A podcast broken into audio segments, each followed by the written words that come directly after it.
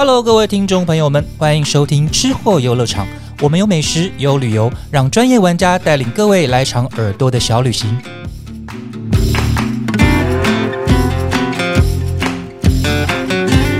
欢迎收听今天的吃货游乐场。大家春节返乡刚回来，不到一个月的时间，那很多的游子返乡呢，就是回去给阿妈养，然后回去当废废人，废废一整个春节，然后大撒红包之外，很多的返乡游子其实一为了一节乡愁，回到家乡第一件事情可能就是先吃当地的美食，解解馋。然后呢，台湾其实有一个很有趣的现象，就是去年吧，有经济部的统计，一年卖出了十亿杯左右的手摇饮，全台各地到处都有他们很独特的手摇饮店。那平均一个人一年喝了三十四杯。先想请问一下静玉姐跟于晶，你们去年各自喝了几杯的手摇饮？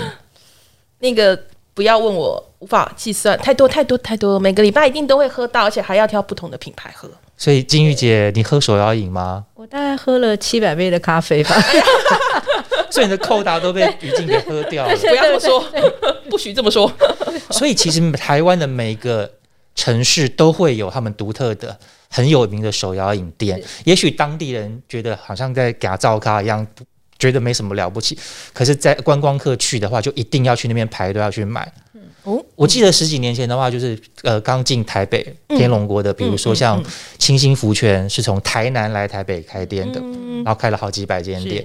然后还有呃，比如说像现在要花一百九十块才能买到珍珠奶茶的春水堂，是也是从台中开到全省的。对，就你们记得，就你们的印象里面，就是台湾的各各地方的话，有什么很有名的手摇饮店？然后是还没有到台北来展店，或者是可能才。刚萌芽没多久的吗？嗯，我这边昨天跟台南嘉义的朋友聊天呐，他们说呢，有很多他们自己当地才知道，或者是说会甚至会热烈捧场，还有免排队的小撇步的名店。那第一个当然就是嘉义的玉香屋，嗯，对。然后以前出差的时候，到了台东的话，就一定是丁哥。对，然后台南还有个叫红太阳，但是好像这几年就比较不行了。对，讲的 太直接了吧？不好意思，会被抗议的。甚至还有举牌举牌，还有台南就是最呃，我觉得蛮红的。那时候开在我们学校门口的那个，就是我们现在在前面的。对对对对对，而且呢，它的 logo 甚至于说到现在，我都会有一种奇怪的认同感，就是它的吐司如果压上它，会觉得特别好吃。你说波哥那个公仔的头像这样，对啊对啊，那时候大家还都怀疑是不是老板是不是照自己的样子画的？嗯，这种那种吉祥物的程度有点像，比如说我们的旺旺公仔那个脸啊，或者是乖乖的那个脸那样子，是是一看就知道那个是那个品牌的 image 很很强烈。没错没错没错，嗯，对，其实金玉姐刚刚讲到的波哥啊，他其实非常红，之前在前一两年很红的那个。连续剧那个想见你，嗯哼，对，想见你里面其实女主角也有和伯哥，所以其实从那个那个时候，其实还被大家就是翻出来又再炒了一次话题，对，就是成为说哎神剧必朝必必朝圣的场景之一。哦，对我就觉得很神奇，因为其实我们刚刚有讲嘛，就它其实是我们以前在台南念书的时候一个所谓的回忆。对对，就那时候一定大家都一定要去定波哥，然后在什么侧门啊、后门啊，对，偷偷拿外对，对，我在青年路的波哥等你，类似像这种话这样。对，那我们连讨论功课都要约在那里，就有点像台北约在麦当劳、肯德基之类的这样。小歇吗？哦，波哥有什么特别？你们特别推荐的哦一点是，我觉得我们今天刚好也有带了两瓶，就是呢，哎，它有，比如说它有一瓶呢是所谓的综合腥味。对，那它里面非常有非常多的料，它有什么大小珍珠啊、爱玉啊，然后它用绿茶还混了柠檬汁，所以它其实喝起来会有点酸酸甜甜的。然后呢，另外还有一瓶，但是看它看起来非常绿，对，通常绿的很有层次感。夏天的时候很消暑的，就是墨绿冻饮，对，它一样也是用绿茶当基底，然后呢加了薄荷冻，嗯，对，所以它其实喝起来就会有种凉凉的感觉。然后因为颜色又很好看，所以其实以前在班上的时候，很多女生都很喜欢点它。波哥在台北大概开了几间店了？波哥其实就我知道啊，因为他们其实有所谓的走过一代、二代、三代这件事情。那一代就是大家熟悉的那种所谓的七楼外带店，嗯，对，那二代的话呢，其实就是开启了所谓的内用门市，就是其实现在在台南啊、高雄啊，其实都可以看得到。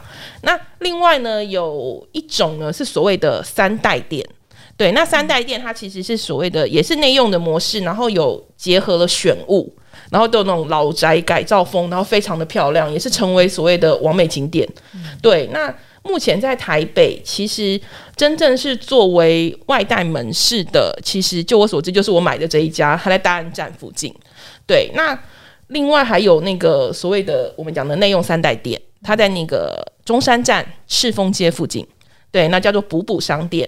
那目前它的三代店在高雄雄女那边也有一家，嗯对，那叫二雄。然后他们的那个内用杯子都超可爱的，对，大家之前还会去那边指定说我要哆啦 A 梦杯。好，还有跟。对，它有哆啦 A 梦跟哆啦美，然后就是我们会说，哎，我们一定要这个杯子，然后去装这个饮料，对，非常抢手，因为有时候它有限量，它其实没有办法每个人来都用这个杯子装，对，就是大家就已经那个熟客都已经知道要这样子点了。所以像像你今天去排，大概排了多久？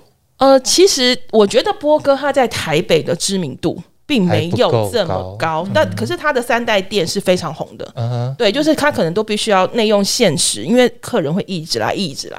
那台北的口味喝起来跟你们在当地喝的有差吗？我觉得其实所谓的当地会多了一个情感，所以你永远都会觉得本店的比较好喝。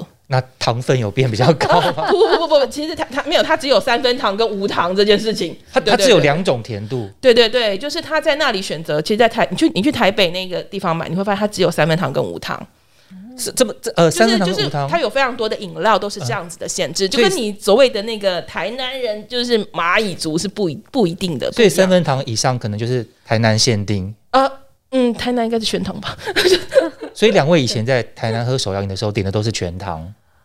呃，好像是哎，对，早前好像不流行半糖、微糖这种事情。早糖以前只有有糖跟无糖两种选择。对，啊，无糖，因为台南的茶底都较高啊，是茶香味。那就是为什么突然变台语？就是喝了 哎。刚刚在下下，但是你就觉得有糖比较香啊。哦，是用糖带出那个茶的那个干涩的味道，会更好吃。对，以前都是这样搭。所以两位如果来到台北喝台北的所谓台北的全糖五分甜这种，你们你们接受得了？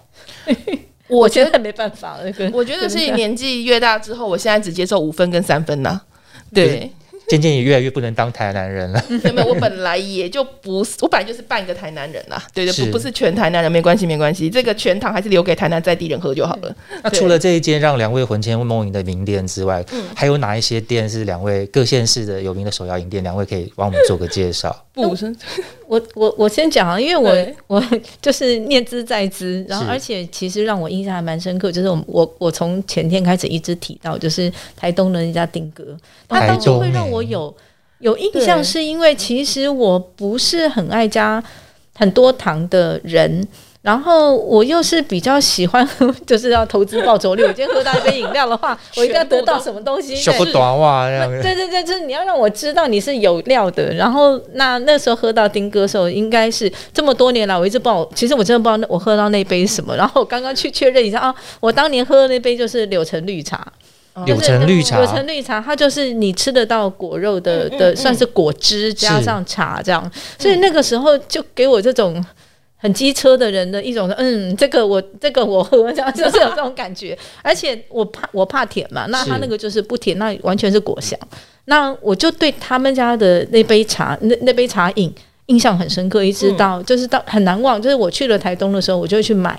那但是一定不是不一定不是我去买，那就是我台东的朋友说：“哎，我知道你要喝什么。”所以，我其实从头到尾到刚刚才知道，原来那杯叫柳橙绿茶。对，丁哥在台东只有那一间啊，没有没有，他在台东，他在台东非常的红。他在花莲应该也是有店的。是，我知道他是制霸花东，听说应该是对对对对，他就像丹比汉堡一样的。是，对。那所以呢，那。到了呃，我们到了这几年来，然后丁哥呢，他在当地又推出各式各样的饮料。嗯，我觉得比较好的是，因为台东本身就是产地，所以它有很多类似在产地的量身定做的，对，例如说出入牧场啊，它就有出入鲜奶茶，是，对，然后还有它有鹿野的红乌龙，它就有非常有名的红乌龙的红乌龙加出入的。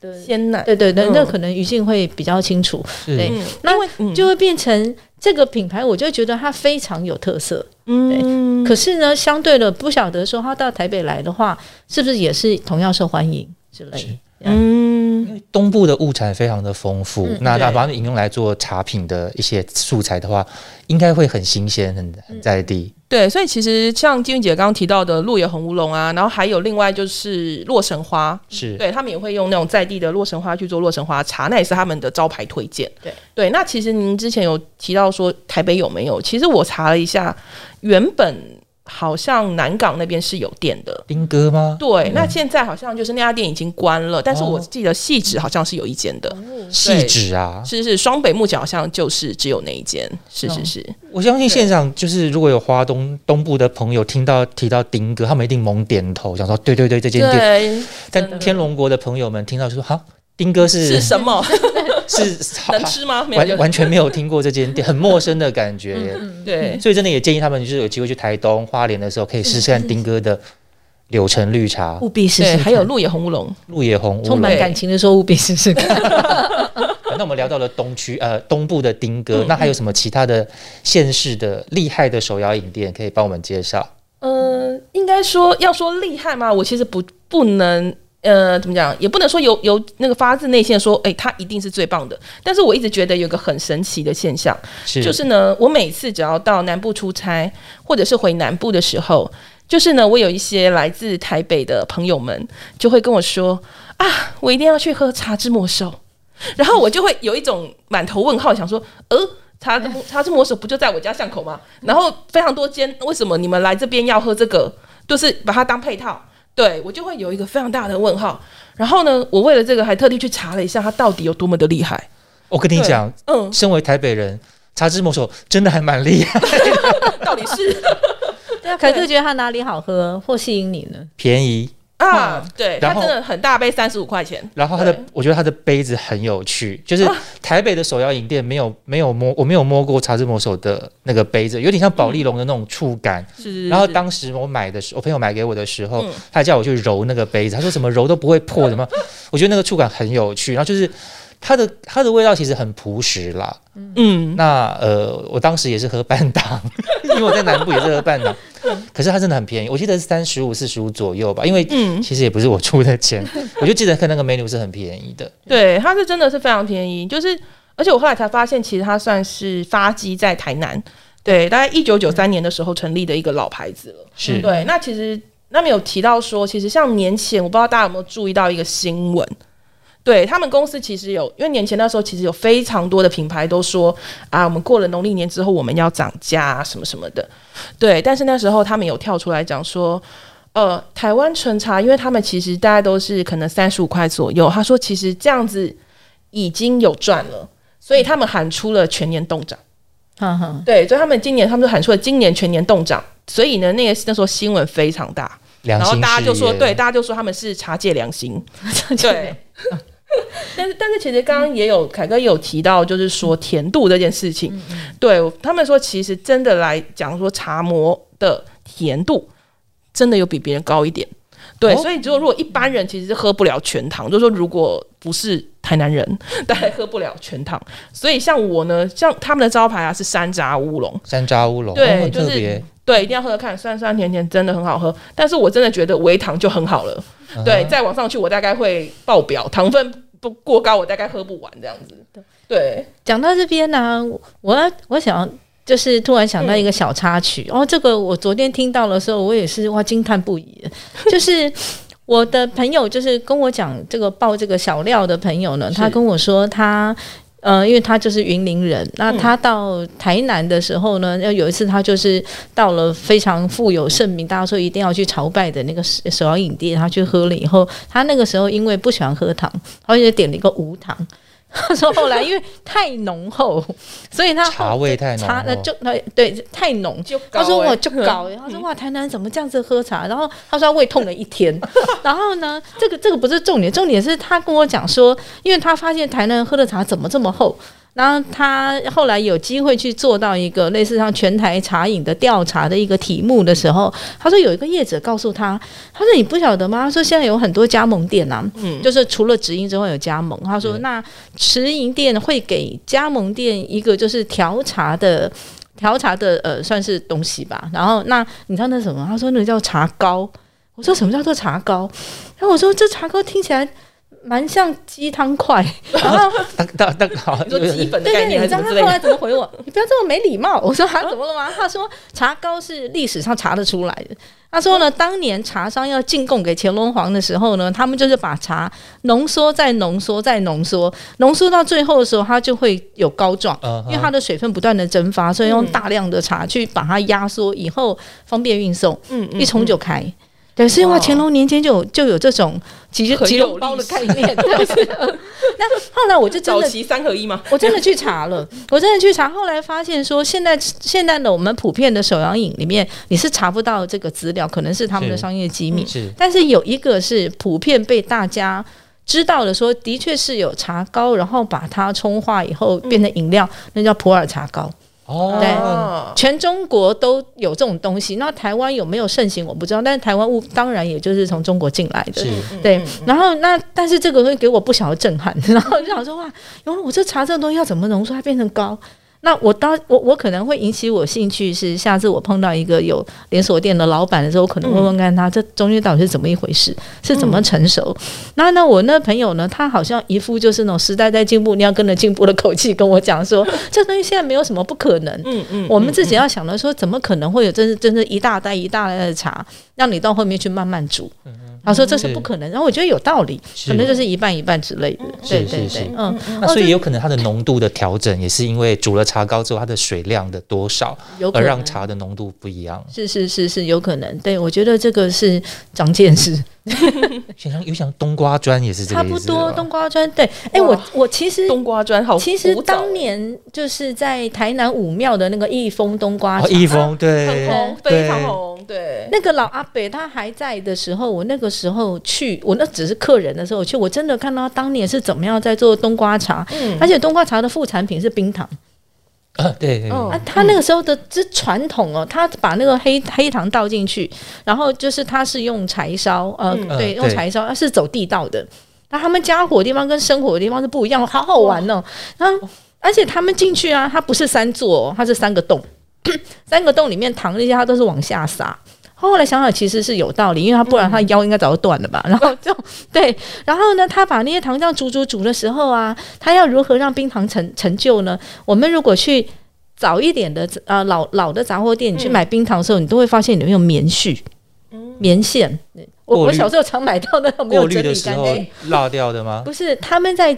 冰糖要结块的时候，他们是类似拿一根棍子上面吊棉线，就像养鹅啊一样，他把那个棉线吊在那个那个茶缸里，就会结块，结到最后拉出来就是冰糖的样子。哇。哇！对，好神奇！我那个时候，因为我因为我从小就是一个你要做什么会从头看到尾的人，我那时候就跟着那个，我我我现在想想那个，我们用那个那个叫什么缩时摄影，然后我那时候可能待那边至少两个钟头，所以我从头到尾画面好有趣哦，非常有趣，我很难忘那个画面。对，那好像从那一次以后。嗯，也不晓得是因为我比较少去，还是说因为后来阿北身体不好，嗯，再来的客人就再也没有办法去他后面制作的地方。他们后来好像有挪到挪到别的地方，应该是在附近而已。因为阿北过世以后，应该就是小孩子开始就是分产嘛。但是那个时候阿北在的时候，不管他的冬瓜。砖冬瓜茶或者是冰糖，我觉得那个香气浓度都是非常的好，所以我很难忘是说，刚他把那个冰糖拉出来的时候，哇，赞叹不已。然后 我那时候第一代手摇饮，对我心想说，哦，原来冰糖里面常看到棉絮是这样来的。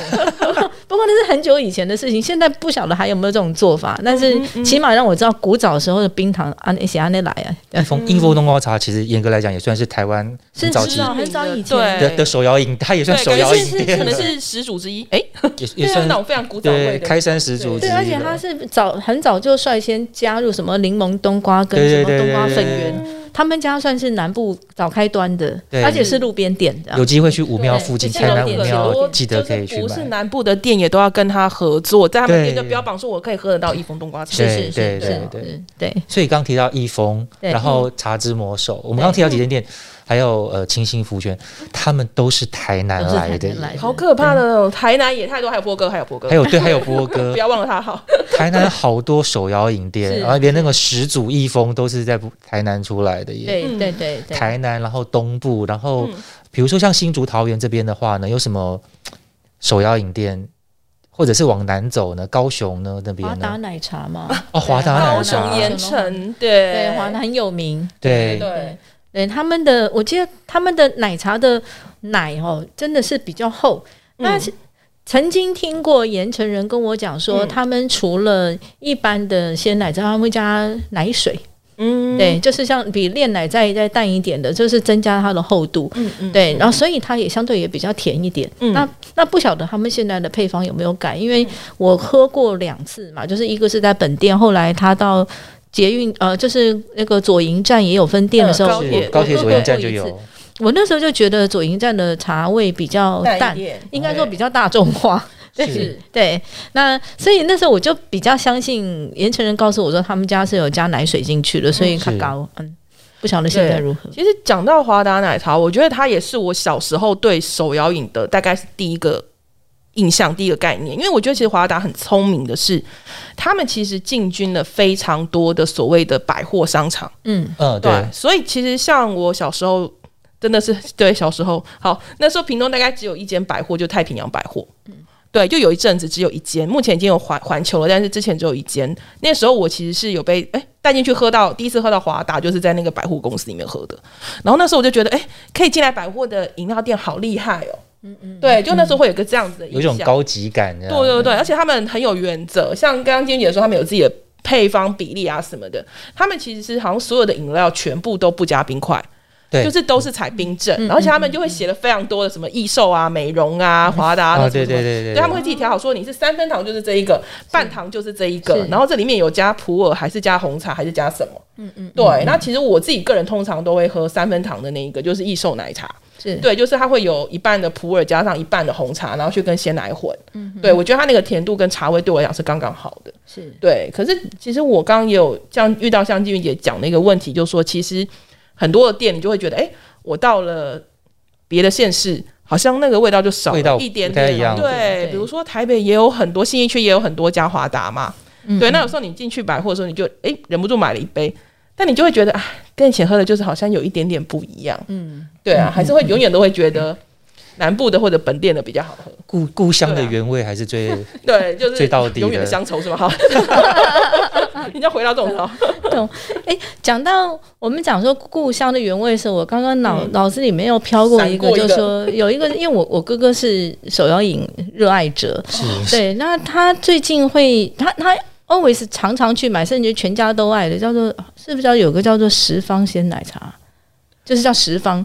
然后呢，嗯它它的标榜的特色是它全部都是鲜奶茶，但是呢，它的鲜奶是不同牧场的鲜奶，哦来源于不同的来源不同的，嗯。对什么，比如说像随随便讲好了，那像味全的啊，或者是光泉的鲜奶啊，嗯。或者是什么四方牧场的鲜奶茶，嗯。对，然后那那我们其中我们家有一个亲戚，他就是对奶味很敏感，嗯他就说真的是喝得出来。对，而且可是因为它好像成本比较高，所以他一杯奶茶就要到九十块。哦，那不便宜。对对，对然后然后这个是我比较印象比较特别，它很小众，可是它有固定的支持者，像我哥哥住三重，他就会从三重专程去买。对，然后我说你真是不远千里啊！我说那拿回家不会分不会结块吗？到我就到哪里买？被他骂那。店在哪里？呃，原来在永和，但是不晓得他后来搬了，因为那个地他原来那栋房子拆了，总不知道之就是离搬去。他的家有一段距离，有一段那不不是很方便的路而且不是在信义啊这边。不是嗯不是，对，他是在新北是随。处可见的对店，对，它是在对新北的。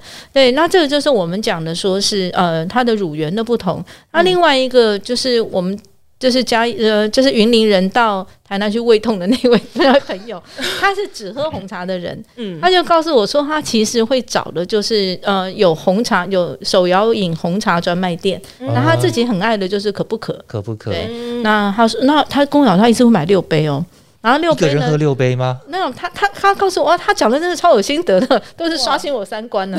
他他一次会叫六杯，六杯是六种口味的红茶，啊然后比如什么胭脂红茶，还有立春啊，茶，对我都喝立春，对，然后他点完了以后呢，就是放在他们家的冰箱，想喝的时候就搓一杯。他说这样一次叫一个礼拜。我说哦一个礼拜都不会变质吗？对不不会变质他一副那种，诶，他说你在讲什么的那种表情，不会，为什么会变质？是里面有加了什么糖啊什么之类的，他就单纯只买茶只，买茶我都无糖的这样子，呃，三分。这样子不会变质、啊。他说不会变质啊，哦哦我也很惊讶，哦我也很惊讶对啊。对，然后他就说他们因为他懒得出门，嗯那又喜欢喝不同的茶，嗯嗯所以他都是这样解决。他有买他的宝可梦的杯子吗？还有杯垫什么对啊，的，是好。然后他就说，然后说，嗯、我就说你为什么不在家自己冲？他说他也冲不出那个味道。最重要的是觉得蛮大杯，然后是六七百 CC 吧。嗯，价格一样也不会就是他说对，他说他买手摇30饮的坚持就是嗯他是全部他的上限就是三十五，超过三十五他就不买了。嗯，然后他可不可就附加说，所以他能买的越来越少。可不可红熟成红茶好像就是经过统计，嗯，呃，二零一三年一月到二零二一年的二月，它的手摇饮量的手摇饮店的声量，可不可就是第一名？哦没有，而且我觉得可不可很神奇，因为其实以前我们都会觉得他在市区才看得到，是，可是我觉得他，我发现他现在也有深入乡镇，因为其实像我刚好也是过年啊，我这过年怎么会喝了这么多？好，没有，就是我过年的时候，因为我回台南的外婆家嘛。那其实我外婆家它是属于就是真的是比较乡下的地区，就是它在靠近善化，然后叫做安定的一个地方。其实真的没有没有很多人会知道，对。可是他刚好就是在过年期间就开了一间可不可，嗯，对。然后那时候呢，我们就想说，哎、天呐，可不可竟然开到这里来了？我们就全部人都想要去朝圣。哈，但是我没有没有想到，原来那边的都是这么想的，所以我们那时候就是疯狂，我们就跟着我表妹，然后冲过去要买的时候，然后我们就等了半个小时。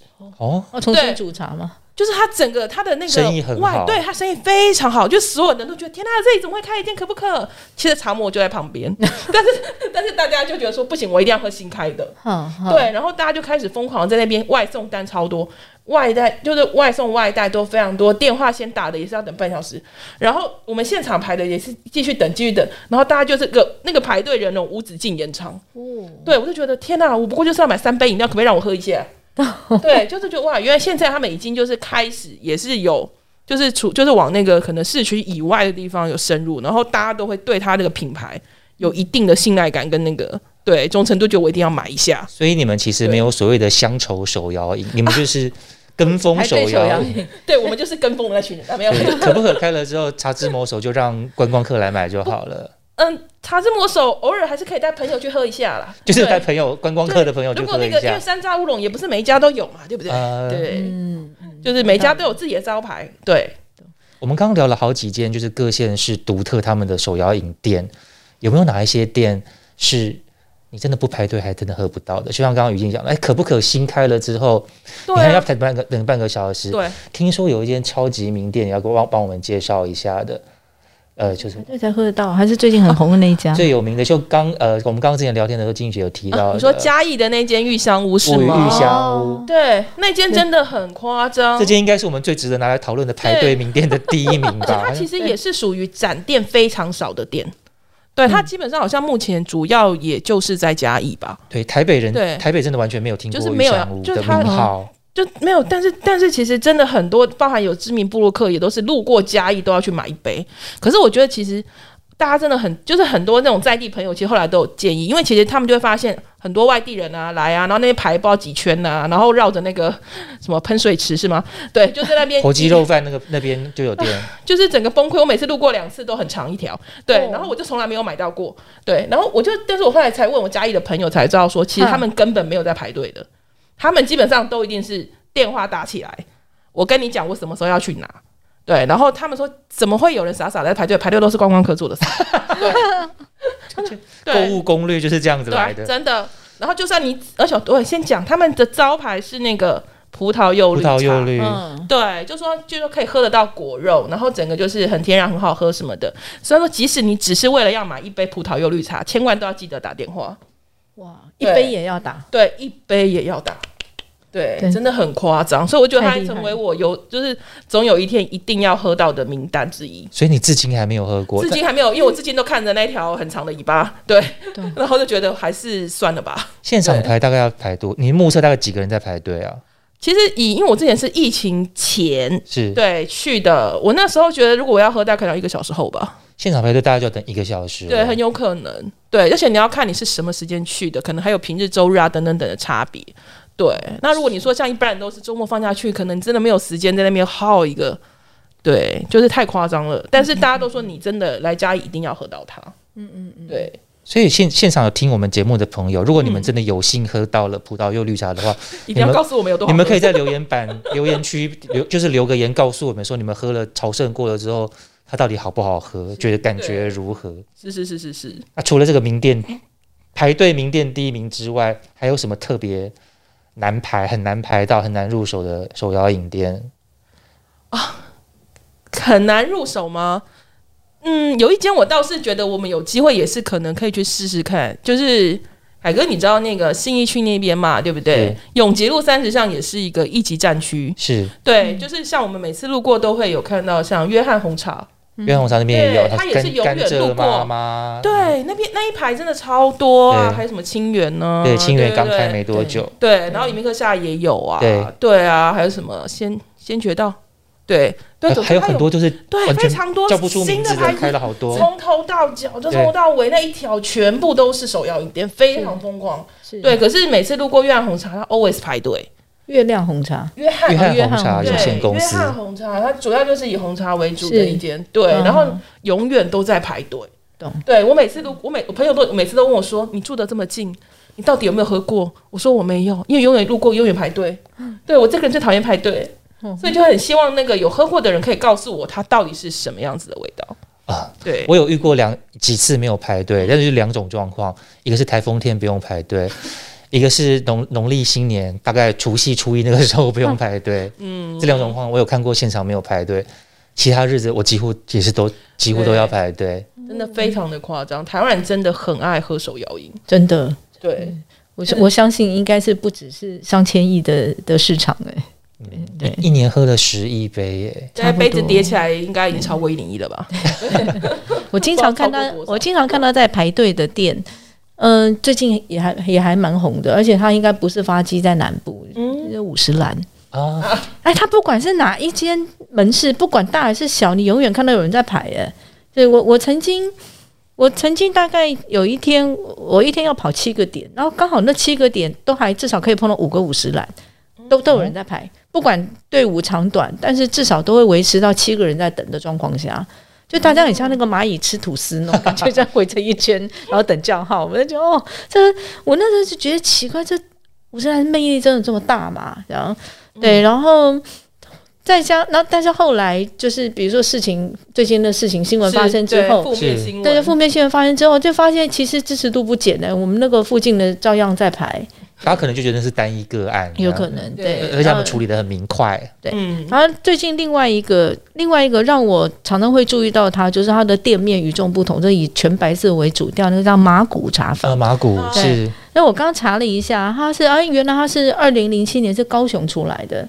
而且他们应该很有名，应该是那个杨枝甘露吧，我记得。那它它对它有一个专利是什么？水晶粉圆，哦水晶粉圆。然后最近红的，竟然是他们家的水晶粉圆搭他们家的拿铁。嗯，对，然后以及各式茶饮，他说他们最红的是这个，对，然后这个我就觉得，哎，开始是第二代或第三代变形了嘛，这样，对，马马古我觉得蛮蛮意外，是我看到的都是白色的白色的门市，对对对对，对然后有一点有有一点装装饰点原木色的家具是是什么是是在里面的。嗯对，，走清爽风，对对对对，然后还有消失的，我们讲说青玉嘛，是不是？黄金比例它，真的有，它真的有消失吗？我我真的再也没看过我真的在台北没有看过青玉了啦。是是，对对我对，好可惜哦，他当初推出来，你说那个黄金翡翠柠比例黄金比例是大爆不能红不能改，不能自己改比例的。对，好像还有用什么宜兰的金枣去做了一个什么饮料，那时候不大家还在还在争嘛，就是说，呃，金枣跟金柑有什么不同？金桔跟金柑有什么不同？对，它还引起一个小小的话题，也不知道是不是他们刻意在在引起的。那今年是真是，就是就突然就消失在大家面前。对，就是真的是好像是从那个什么含糖量太高的那个新闻爆出来之后，我记得他们就少了很多间。对，嗯嗯，对。那聊到现在，两位有什么特你们特别要拿出来想要推荐的手摇饮店吗？特别推荐，对，像刚刚金宇也提到哥哥那个呃，各种不同的加入各种不同的品牌的牛奶的奶茶店这样子，对对对，有什么很特别的？你们觉得建议建议听众啊，建议读者大家去尝试看看，尝鲜看看的。对，就还是丁哥了。我见识太少，目前还无法拔除。丁哥真的也是我的清单第一，就是我很想喝到的清单，就是包含他跟玉香屋排在我，就是有有总有有朝一日，总有一天我一定要喝到他的清单。因为我那时候在跟我朋友聊的时候，他也是说，你如果去台东，你没有喝丁哥，你不要说你有来过。我对，就是他们会有这种，他们真的是除了制霸花东这种称号之外，就是还包含了这种很夸张的说法，都会说，哎。你如果没有去台台东没有喝，你千万不要说你去过台东。我就想说，哇，这么夸张吗？那这样子我还没有喝到，是不是太过分了？应该是除了丁哥以外，还有另外一个。他说有这个加这个，你才等于来过台东。天哪！就是那个那不是饮料，那叫什么？陈家麻吉。啊，就配套，对对，他说有这两个，你才你才算来过。就像大家天龙国人都说到南部一定要喝茶之魔手，加上丹丹汉堡的概念嘛，对不对？天龙国配套真的好多呀，真的真的对，就是即便是在台，就是你回到你台南的家，那茶魔就在你家巷口，你回到家也想喝一杯的那一种根深蒂固的，对一个很可怕的印象。啊！天哪，这个就不是喝乡愁，这就是喝跟风的。跟风。